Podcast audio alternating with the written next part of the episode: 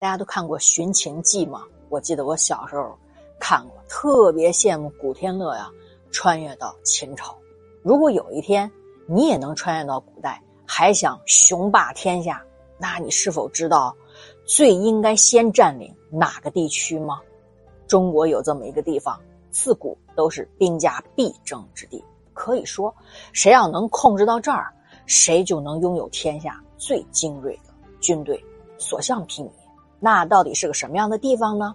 大家好，我是瑞奇。翻到中华数据版《资治通鉴》小黄皮二册那个版本，第二册六百一十一页。敕勒川，阴山下，天似穹庐，笼盖四野。天苍苍，野茫茫，风吹草低见牛羊。哎呀，好熟悉呀！这是对于游牧民族啊。河套地区最为直观的描写，青草茂盛啊，沃野千里，广袤的草原，温和凉爽的气候，这里太适合牛羊马匹的成长了。但这里自然风光的背后，却蕴藏着汉唐军事强盛的秘密。翻开我们民族的记忆，我们会骄傲于西汉时期的名将陈汤的一句话：“犯强汉者，虽远必诛。”哎，我们会自豪于这个流传千年的不老民族，我们会因为我们汉人的身份而欣慰，而这一切的来源，就让我们不能不追溯到一个经典的战役——河澍之战。河澍之战为何有这么大的民族意义呢？在黄河的中上游，黄河因为地势啊，流经内蒙古高原和黄土高原相交错的地区，高原山多的地形啊，使得黄河。拐了一个几字形的大弯儿这个就是河套地区。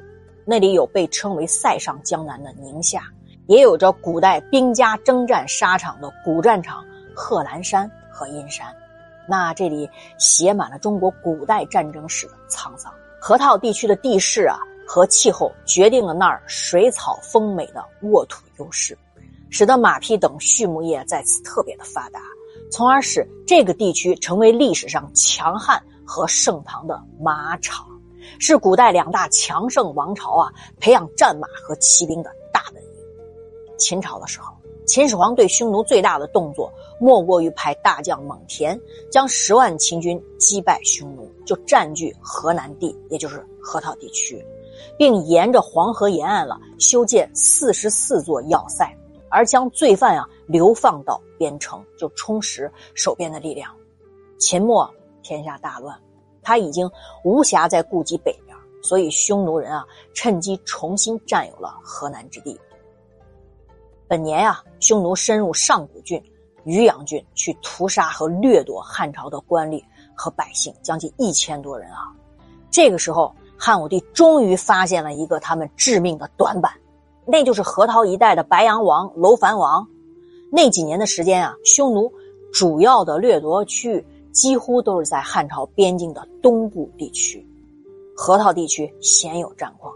那么这一次呢，匈奴南下呢，偷袭上古渔阳的时候，汉武帝就派卫青啊，率领精锐的骑兵从云中郡出击。李希还是老本行。从代理出兵，负责监视并阻击有可能会随时增援的匈奴大军。卫青从云中郡出发，先是沿着阴山南路快速进军，在拿下九原就是包头之后，马不停蹄啊，直扑阴山中段的高阙塞。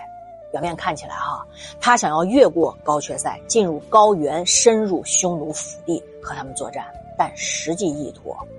他是要堵住匈奴驻守在河套地区的大军的退路，从匈奴的背后发起猛攻，从背后捅刀子，这一招真是阴险毒辣，出乎所有人的意料。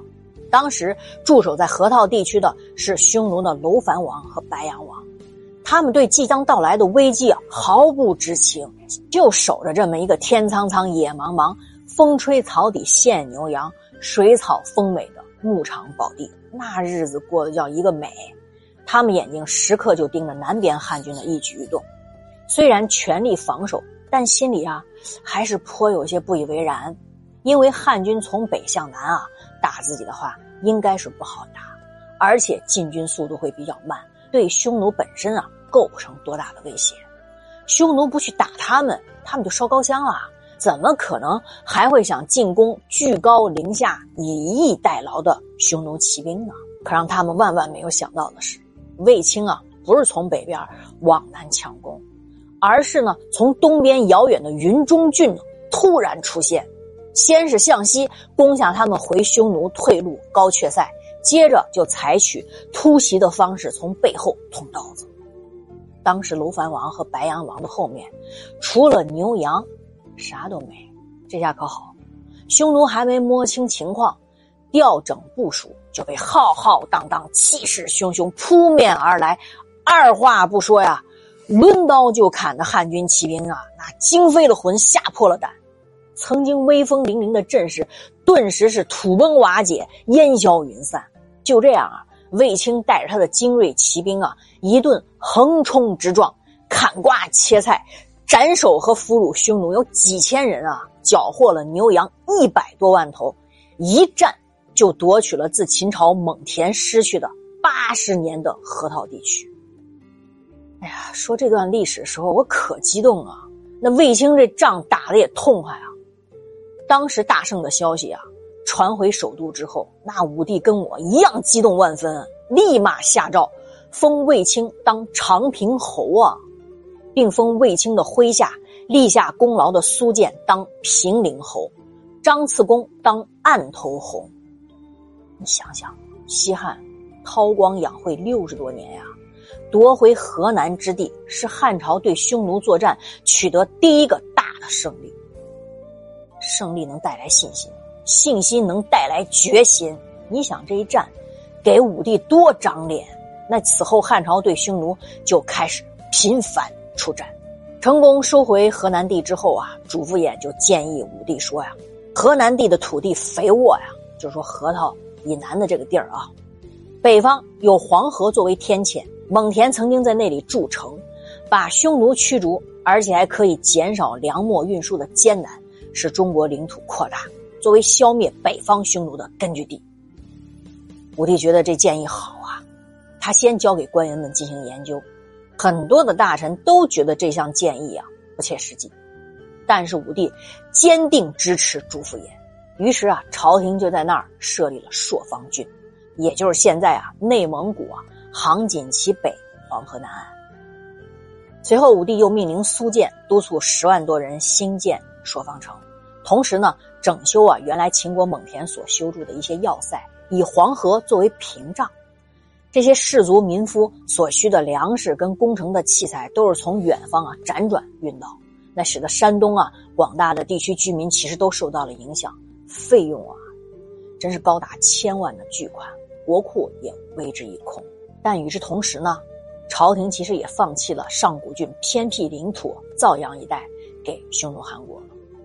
汉武帝啊，对于河套地区的经营是极具开阔性和建设性的。先是驻军上万，而后呢，从关内啊往河套迁老百姓，开始在河套大力发展生产屯田，真正把河套地区啊作为战略经营的地区建设。河套地区啊，地处黄河上游冲刷地区，临近山地嘛，流水冲击矿物，使得这一带地区盛产盐。那官员们很重视这个资源啊，于是大力开发盐业生产，使得此处啊成为西汉产盐的地区。同时啊，朝廷又把许多在匈奴战争中俘虏那些匈奴的俘虏和归附匈奴的人都安置在河套地区。那从此，慢慢的，河套地区也成为当时朝廷胡汉交融的中心。由于河套对于西汉和匈奴双方啊很重要。所以在西汉经营河套之后，朝廷很重视这一处的战略要地，加强了驻军和城池的巩固，进一步加深了河套归于朝廷版图中不可分割的地位。三月三十日日食，到了夏季，朝廷啊就把十万的老百姓移到了朔方郡。匈奴介入中原权力的斗争，其实早在战国就开始了。战国七雄，十二合纵，十二连横。这中间常常能看到匈奴的身影，但你知道，罗马帝国也和匈奴打过交道，甚至可以说，罗马帝国的崩溃啊，还是匈奴最终造成的结果。那我为什么这么说呢？我明天分解。